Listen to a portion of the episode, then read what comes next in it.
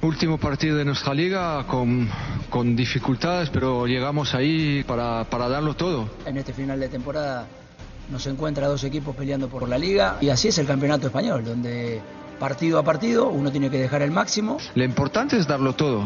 En nosotros yo creo que en el campo lo hemos dado todo. Todo. Una final donde dos equipos eh, luchan por eh, diferentes objetivos, pero objetivos muy importantes para los dos y que los dos dejarán la vida para llevarse ese objetivo. Sabemos contra quién vamos a jugar, es un equipo que también lo está haciendo muy bien. Evidentemente las necesidades del Valladolid son diferentes a las nuestras, pero iguales en cuanto a objetivos importantes para cada uno. Confiamos en, en, en, darlo todo y sumar los tres puntos. Estar inmerso en lo que nos pasa a nosotros, resolver nuestro partido, que es lo único que nos ocupa y lo único que sí es responsabilidad nuestra.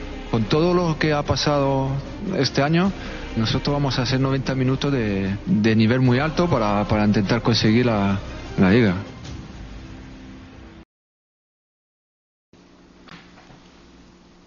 Bienvenidos a esta edición de Fuera de Juego, previo a lo que será un fin de semana en la Liga de Matar o Morir. Para platicarlo, Manu Martínez, Fernando Palomo y Barack Feber. Compañeros, bienvenidos. Manu, te pregunto cómo se siente el ambiente sabiendo que los vecinos en Madrid pelean por el título este fin de semana. ¿Qué tal? ¿Cómo estáis? Un saludo para todos. Eh, te voy a dar varios detalles. El primero es que la semana ha sido tan tranquila, teníamos claras las alineaciones casi desde el lunes que no ha habido ni siquiera que, que, trabajar mucho ese aspecto. Lo segundo es que estamos a final de temporada y lo único que intriga además del título es cuándo va a decir Zidane, posiblemente el lunes, que se marcha. Y lo tercero, que va a ser lo que más te guste, en todas partes en Madrid solo se habla de esto. Y te voy a contar, incluso en sitios donde la gente no es aficionada, no podrías pensar que se hablara de esto. Bueno, pues ayer en una peluquería en, en mi barrio, eh, la peluquera y dos señoras que no tenían ni idea de fútbol sabían contra quién jugaba el Madrid, contra quién jugaba el Atlético, lo que se jugaba el Valladolid, lo que se jugaba el Villarreal. En definitiva, no se habla de otra cosa ahora mismo en la ciudad de Madrid. Increíble, y eso es lo que provoca el que se juegue todo de, todo también en esta última fecha, el fin de semana, Fer, considerando eh, los rivales también del Atlético de Madrid frente al Valladolid, el Real Madrid frente al Villarreal, eh, ¿a quién se le presenta un escenario más complicado para al menos conseguir la victoria? ¿Cómo están? Un gusto saludarles. Bueno, habrá que referirnos para responder esa pregunta, creo, al, al, manual de las últimas fechas y equipos peleando por título o peleando por permanencia en la categoría y en la función de eso cómo llegan a jugar, ¿no? En, dado eso, o dicho esto, perdón, al Atlético seguramente ahora mismo ir al José Zorrilla para jugar contra un Valladolid que se juega la permanencia, cierto que tiene que depender de otros dos resultados para conseguirlo, tiene una, en la papeleta al menos, en el papel, una, un escenario más complejo. Del otro lado, el Real Madrid puede jugar de nuevo desde el papel con la distracción de un Villarreal que piensa más en la final de la Europa League y que seguramente va a dejar a jugadores importantes eh, en el banco. Y, la realidad es que Unai Emery nos lo dijo, ayer hablaba con él y él piensa que el partido contra el Real Madrid es cierto, importante para el Villarreal, para la posición que puede llegar a conseguir al final en la tabla. Ya tiene asegurado un puesto en Europa, pero no sabe qué competencia todavía y ese partido contra el Madrid va, va a ser eh, importante. Pero, por ejemplo, a Gerard Moreno lo puede arrancar desde el banquillo y si el partido se le da para que el Villarreal esté para competirlo sobre el final, le pone 20, 25 minutos que lo preparen para jugar contra el Manchester United. Al, al final del día todos pensamos, y si se lesiona, vamos a referirnos a una frase de las mejores y más brillantes de José Mourinho en su carrera, se pueden lesionar cayéndose de la cama también. Esta es la realidad y el escenario que tiene Emery enfrente. ¿Quién tiene más complicado? El papel te dice que un equipo que, que va a enfrentar a otro que se juega la permanencia, porque estos juegan a morirse en la última bola que tienen disponible para quedarse en la primera categoría. Pero del otro lado el Atlético sabe que si quiere ser campeón, tiene que jugar para, para ello, tiene que jugar como campeón. Y, y, ante eso también creo podríamos pensar que hay un equipo con ganas de ir a ganar ese estadio. Y el que no gane también el título Barak se queda con las manos vacías por lo que implica esto para la historia del Cholo Simeone, particularmente con los colchoneros. De Zinedine Zidane, por lo que nos platica Mano y este posible anuncio también el lunes de su salida, ¿a quién le urge más el campeonato, punto, más allá de tan solo la victoria, que si los dos ganan, bueno, no le sirve al Real Madrid. ¿A quién le urge más, Barak? No, yo, yo creo que si hablamos de términos de urgencia, el Atlético de Madrid está más urgido porque sabe que este tren mm, no sabemos cuándo vuelve. Lo, normal es que pase, si bien le va al Atlético, cada siete años. Es decir, creo que cualquier aficionado del Atlético te firmaría salir campeón 2014, 2021, 2028 y, no tener crisis de resultados y, de títulos tan largas como las que tuvo antes de la llegada de, Simeone. Entonces, si hablamos de eso, el Atlético está más surgido. Si, hablamos obviamente de la necesidad de ganar siempre, pues es el Real Madrid, pero a la vez eh, saben que, aunque sea doloroso y, un desastre acabar este ejercicio sin títulos, ya vendrá la 21-22 y volverán a ser uno de los grandes candidatos a ganar la Liga y a ganar la Champions y a ganar la Copa. No estoy, no estoy nada, nada de acuerdo en lo que acabas de decir, Barak. Lo que me alegra el Atlético de Madrid me es, preocuparía un equipo, lo contrario. es un equipo que ha ganado títulos en los últimos años, pero son infinidad las temporadas en las que se ha quedado en blanco. El Real Madrid, cada vez que se ha quedado en blanco, ha cambiado de técnico, ha hecho una revolución, ha sido una crisis. Que el Real Madrid este año se quede en blanco por, mucho, por muchas semifinales de Champions, por mucho que haya llegado a la última jornada de Liga con opciones y con cincuenta y pico lesiones, es un auténtico fracaso de temporada en el Atlético y hasta tal punto de que eh, ya se habló de cesar a Zidane cuando la cosa empezó mal. Y en el Atlético de Madrid, aunque eh, haya rumores que en el club no saben de dónde han salido, se diga que si no gana el, Cholo Simeone el título está en la calle, eh, está, está, gestionando la renovación ahora mismo, está negociando su hermana, que es muy importante, la, la renovación. Es decir, me parece que está mucho más urgido un equipo que no está acostumbrado o que su historia le dice que no puede acabar en blanco una temporada que otro, que son muchísimas las temporadas que ha acabado en blanco y que seguramente está viviendo su época dorada, pero no es más que eso. No, pero por eso una cosa que lleva a la otra. Es, también. Es, una cuestión de interpretación, ¿no? A, final de cuentas, esa realidad la conocemos y es esa. Ahora, para mí la interpretación es este es el momento del Atlético de Madrid, no sabemos cuándo, va a volver, tómala, tómala porque tiene más que ganar que perder. Otra vez. Si pierde no pierde tanto como el Real Madrid. De, eso, Pero no, porque el Real Madrid ya sabe que va a perder. O sea, para el Real Madrid sería un triunfo porque ya está mentalizado a que va a perder. El que puede perder esta liga ahora como están las cosas. Conoces poco al Real Madrid. Si el Real Madrid sale mentalizado de que va a perder, no se presentan. El Real Madrid no, no, no, entiende, Manu. No, no, no. A ver, por supuesto que, que todos sabemos que el Real Madrid ha perdido esta liga y lo que consiga va a ser con base a lo que deje de hacer el Atlético de Madrid en los últimos 90 minutos. Eh, por más que se mentalice a ganar y a salir y, a tratar de jugar con, con, la historia del Real Madrid y con la historia del Atlético de Madrid y que esa juegue a su favor. A ver, Fer, ¿querías decir algo? No, que la realidad es que hay una urgencia de un equipo que ha sido líder por buena parte de la temporada y que sabe perfectamente que está ante una ocasión que no se le presenta muchas, muchas veces. No voy a decir lo mismo que, que Baraki, quizás seguramente en otras palabras, pero ese es lo que ha dicho. Al final, eh, el, el Atlético de Madrid llega a este partido sabiendo que hay una urgencia enorme por una oportunidad única. El Madrid se veía en enero cuando estaban a punto de echar a Zidane fuera y lo que consiga de aquí en más va a ser una ganancia gigantesca. Fracaso, no lo interpretaría como tal más por la forma quizás, pero no creo que nadie en, enero habría pensado que el Madrid tenía esta situación, este escenario y sobre todo tomando en cuenta la cantidad de lesiones que ha tenido este equipo. Si se aproximan ya las 60 lesiones en la temporada, eh, esto ya lo tenían asumido, digamos. Entonces no, nadie se va a sorprender que el Madrid sea segundo ahora. Es más, muchos aplaudirían la temporada que, dadas las circunstancias, además ya campañas mediáticas como suelen surgir desde dentro del club, que empiezan a filtrarte que el club está contento por lo que está haciendo el equipo, porque es increíble lo que ha conseguido, que hay que decir que el Madrid está jugando eh, una temporada en la que nadie esperaba mucho de ellos, en fin, bueno, todo eso empezó a surgir también y todo para que al final del día existiera una satisfacción en el aficionado merengue que llegar hasta esta altura peleando por el título de liga y además habiendo llegado a semifinales de la Champions no es tal, eh, tal fracaso. Eh, la realidad es que eso ya lo tenían asumido y también, dadas las, circunstancias, creería que si evaluamos cada uno de los casos y puntualmente el del Real Madrid, lo que ha hecho, la verdad que es para quitarse el sombrero. No, no, me, a mí me costaría. creo, creo que estamos hablando de otro Real Madrid, no del, no del de la historia. No, no, estamos hablando un equipo de que este se Real Madrid. con llegar a semifinales de Champions y llegar vivo al final pero por de las circunstancias eh, de eso me parece el Deportivo de la Coruña que llegó a un final de Liga y lo perdió en la última. El Real Madrid ha jugado como el Deportivo de la creo Coruña. que estemos hablando del Real Madrid. Si habláis del Real Madrid, me parece que habláis de un Real Madrid muy distinto al Real, nunca mejor dicho, y al histórico un equipo como el Real Madrid o el Barcelona es un fracaso rotundo acabar el año en blanco sin un solo título. Si vosotros pensáis que es un éxito porque ha llegado a semifinales de Champions y al final de liga con, vida porque ha tenido 50 lesiones, pues pensadlo. Pero yo creo que conocéis muy poco o, los que quieren transmitir lo que vos llegas a conocer del, este Real Madrid y de lo que dice la gente. No voy a juzgar lo que vos conocés del Madrid porque interpreté que lo que yo estoy diciendo es analizar las circunstancias. Déjame terminar, por favor.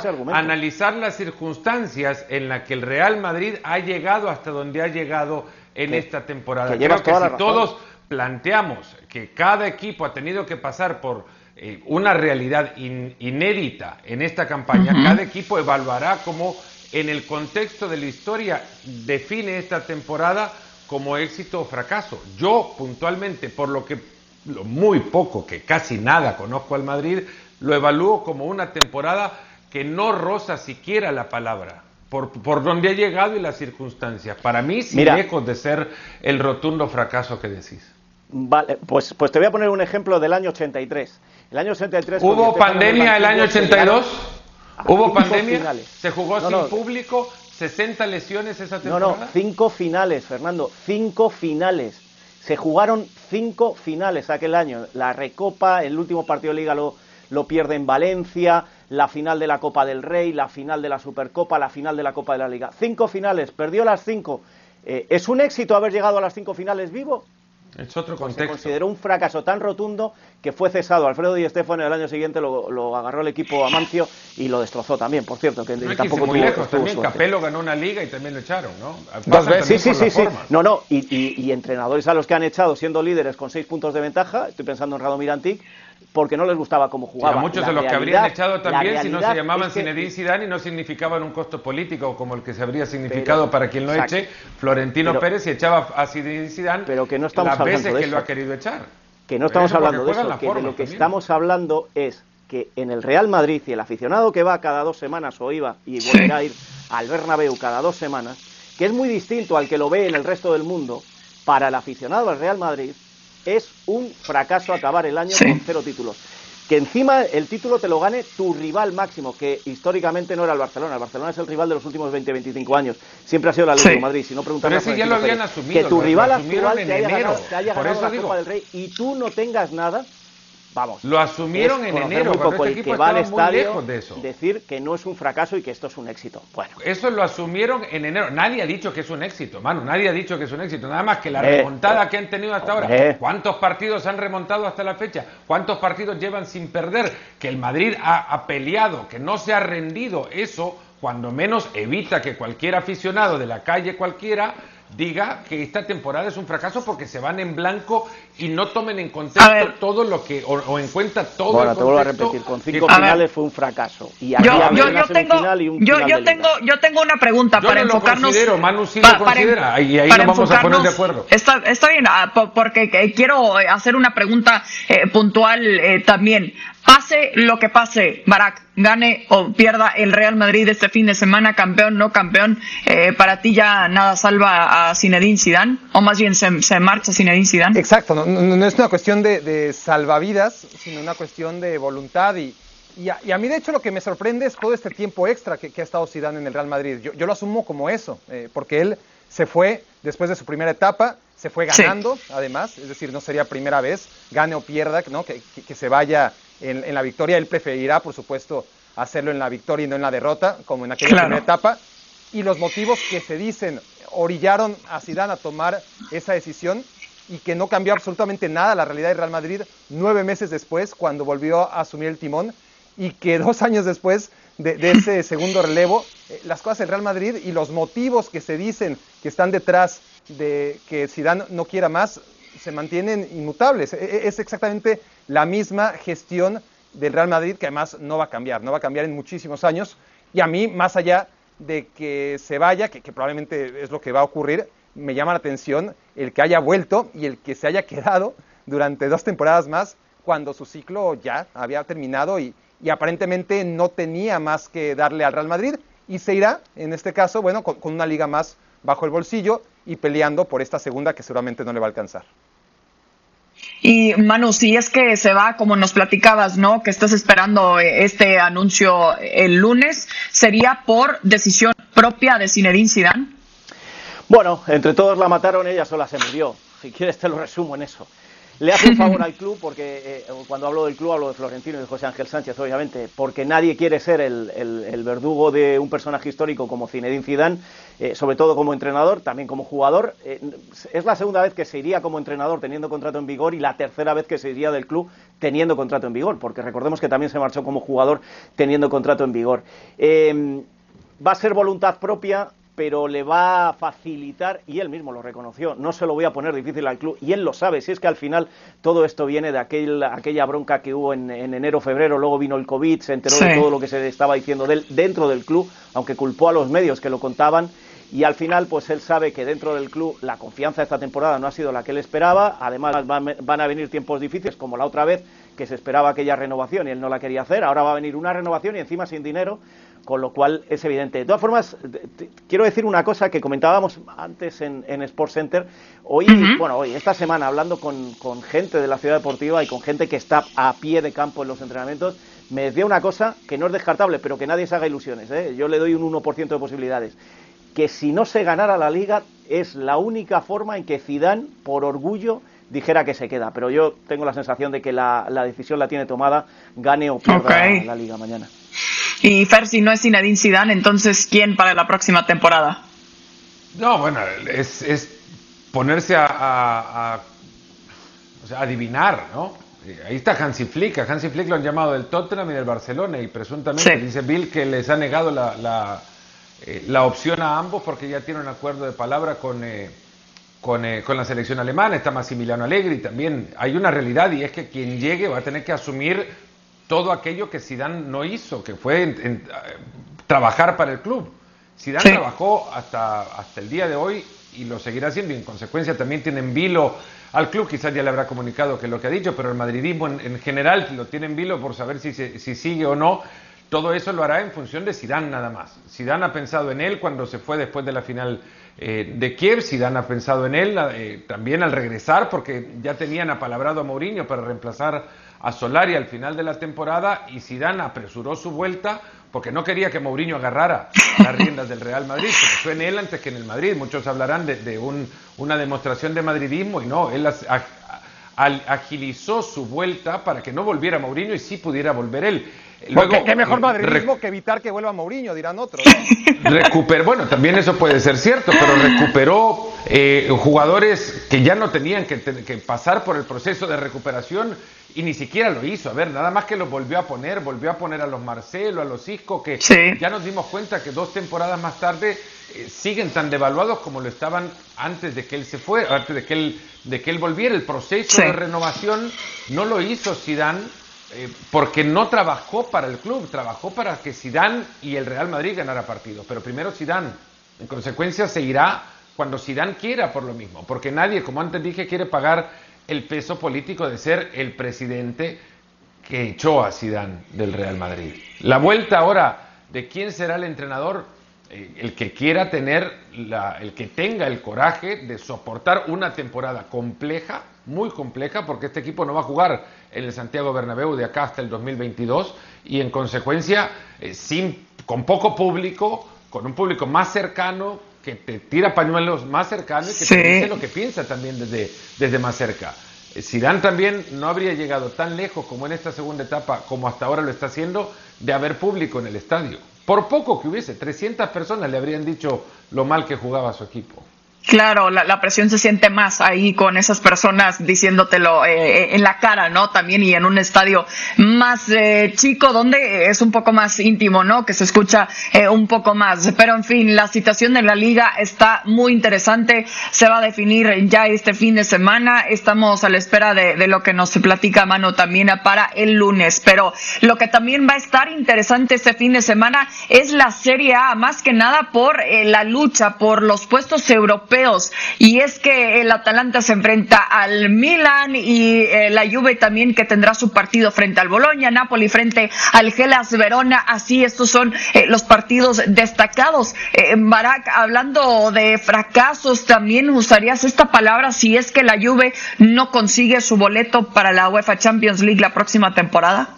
Bueno, obviamente va a ser una diferente lectura, ¿no? Si, logra conseguir ese boleto, casi que, la percepción, por, ese último gusto de, conseguir algo que parecía imposible, pues va a matizar muchísimo lo que de todas formas no debería estar pendiente de un solo resultado, ¿no? Eh, la, la, temporada son 38 partidos, solamente si hablamos de liga, si tomamos en cuenta todas las competiciones, son más de 50, y por lo tanto, que un equipo que ganó nueve ligas consecutivas llegue en quinto lugar al último partido, no puede ser considerado de otra manera. Pero está claro que, en un fútbol que analiza el resultado, y sobre todo cuando aquí ni siquiera depende el resultado de, la Juventus, sino que depende de otros. Pero en ese otro resultado, ya sea un hipotético escalabro del Napoli o una victoria del Milan contra el Atalanta, pende el juicio final de lo que para mí de todas formas es un fracaso. ¿no? Una cosa es que no se puede ganar siempre en la vida, que, que, la Juventus ganó nueve veces y que ya no le tocaba, que tomó una decisión de mucho riesgo y que al final fue una apuesta perdedora, ¿no? Eh, por un técnico que no tenía ninguna experiencia, pero ni siquiera los que éramos más escépticos con lo de Pirlo pensábamos que eso iba a significar que la Juventus de Cristiano Ronaldo y que se había reforzado con Chiesa, Chiesa que además ha sido un éxito, no, eh, no, es que haya sido un fracaso eh, la, llegada de, la máxima apuesta de los futbolistas que llegaron en, este torneo, pero aún así, con, con un Cristiano Ronaldo líder goleador, con un Chiesa que ha sido la sensación del equipo, con rendimientos individuales muy correctos, colectivamente el equipo lo ha hecho muy mal. Entonces, por eso te digo que, que aún los más escépticos jamás habíamos pensado que, la Juventus, que esta Juventus iba a quedar en quinto lugar, o, en el mejor de los escenarios en cuarto, ¿no? Eh, eso realmente no estaba en ninguno de los presupuestos, aún pensando que Pirlo la iba a tener difícil.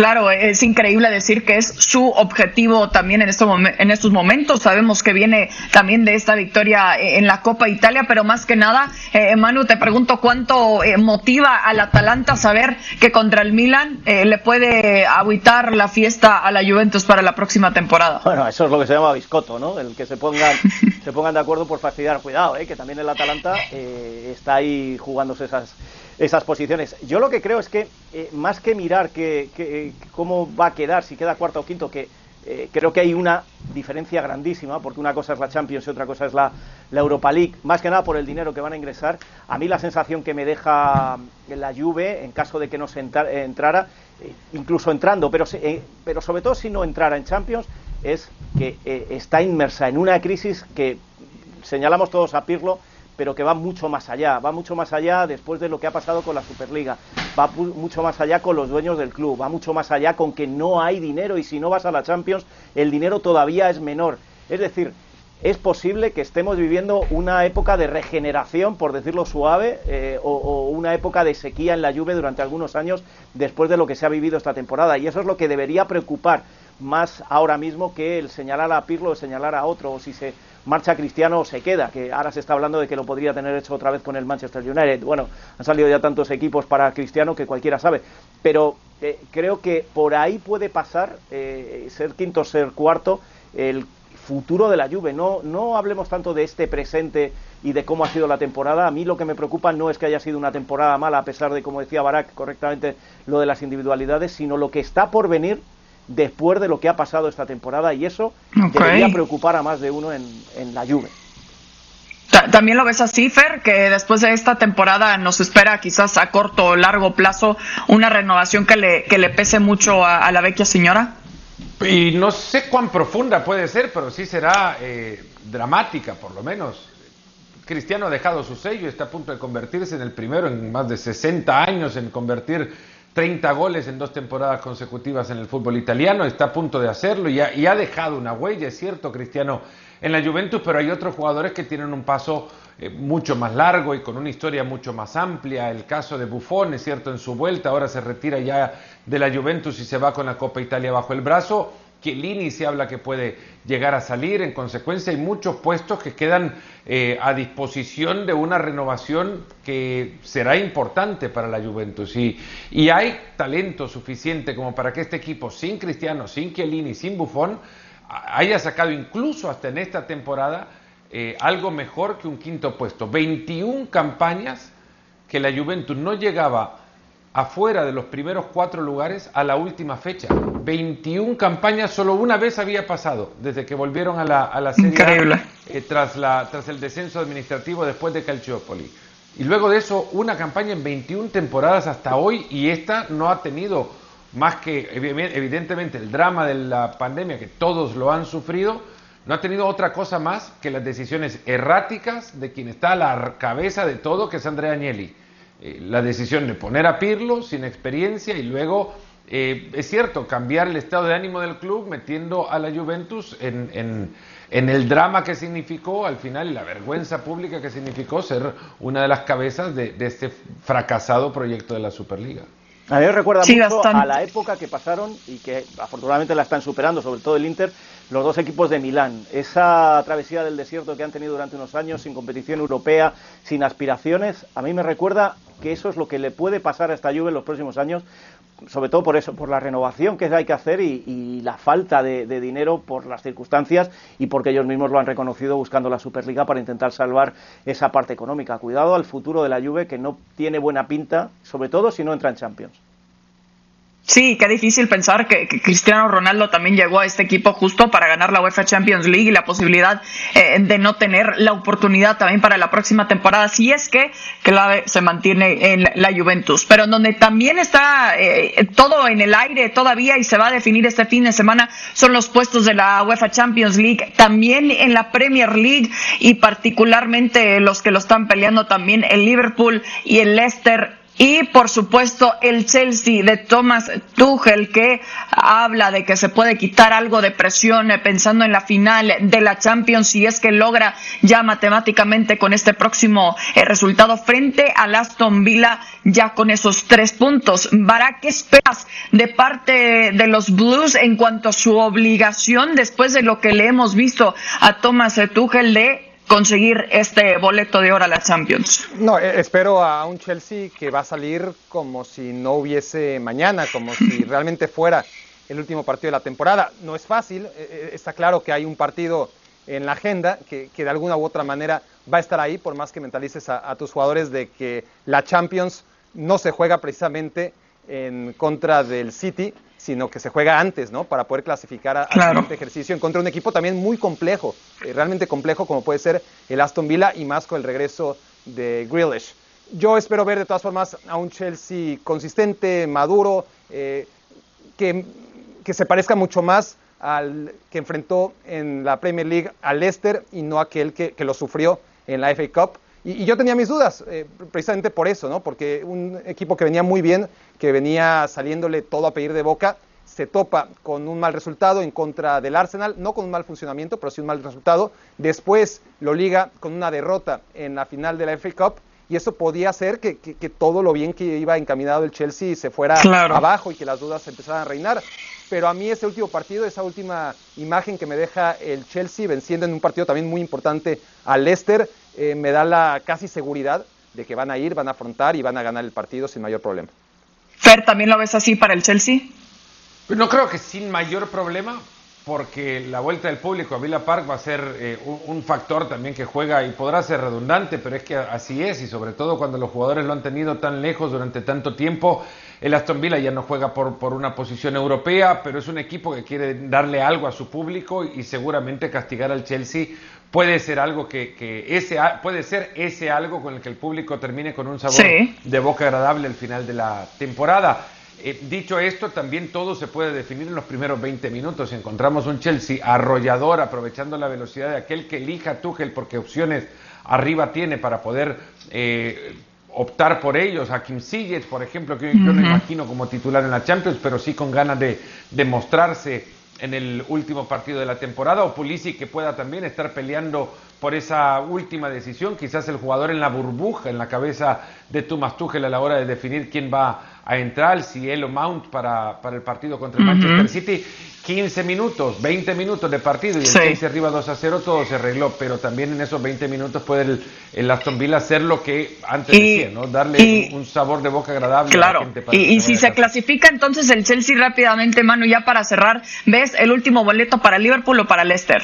Yo creo que es para el Liverpool, por experiencia, porque juega en casa, porque sabe de qué va esto y el Leicester, por mucho que haya estado ahí arriba todo el año, creo que va a ser el que se quede fuera. Pero eh, fijaros en, el Arsenal y el Tottenham. ¿eh? Estamos hablando mucho de estos. Eh, eso sí que es un fracaso, lo del Arsenal y el Tottenham, haber hecho equipos, presupuestos para estar en Champions y quedarse incluso fuera de Europa. Eso sí que es duro. Con eso cerramos esta edición de Fuera de Juego. Fer, Manu, Barak. Hasta la próxima.